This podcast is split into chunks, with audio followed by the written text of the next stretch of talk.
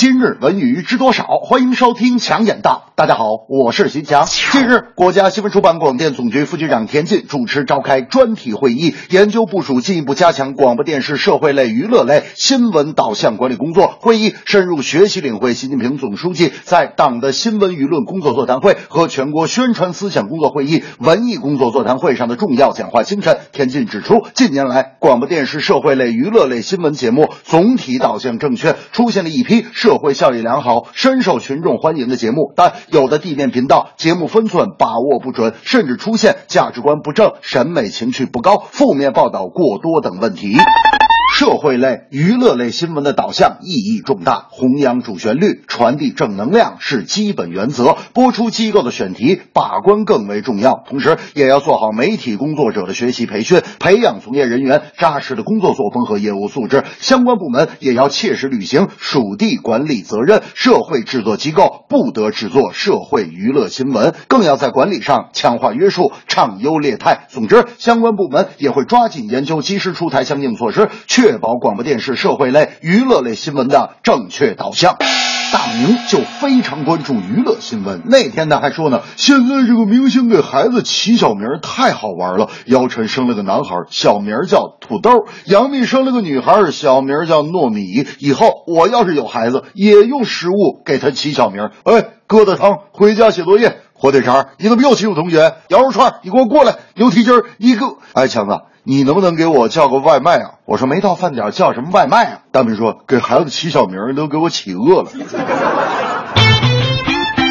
中国男篮帅位归属的悬疑大片终于迎来了结局。近日，中国篮协通过官网发布了关于组建2016年国家男篮教练组备战奥运会的通知。该通知在教练团队人员名单一栏上显示主教练龚鲁明。然而，这个看似圆满的结局背后，到底是完全达成了共识，还是依然存在僵局呢？通知发布后，篮球先锋报主编苏群在社交网络上更新了一则状态：服从大局，为国家利益牺牲个人利益。眼前中职篮没有比赛，有些球员还在休假或养伤无法报到，而男篮集训又是时间紧任务重，急需调整低迷状态。此时球队更需要一个让球迷、球员和篮协都值得信赖的主教练，理清思路，带领大家前进。公鲁明当然是最佳人选。至于公鲁明的待遇问题，也是稳定军心的重要部分。也希望篮协能够做好后方保障工作，因为只有长远的工作规划和先进的行政机制，球员场上才会更努力。球。球队才会更加团结。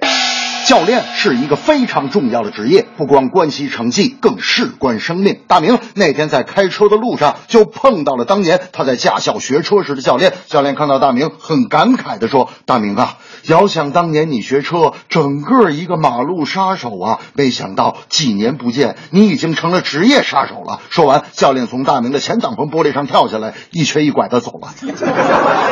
这正是社会娱乐有新闻，分寸把握要精准。男篮。需要龚鲁明召集队员来集训。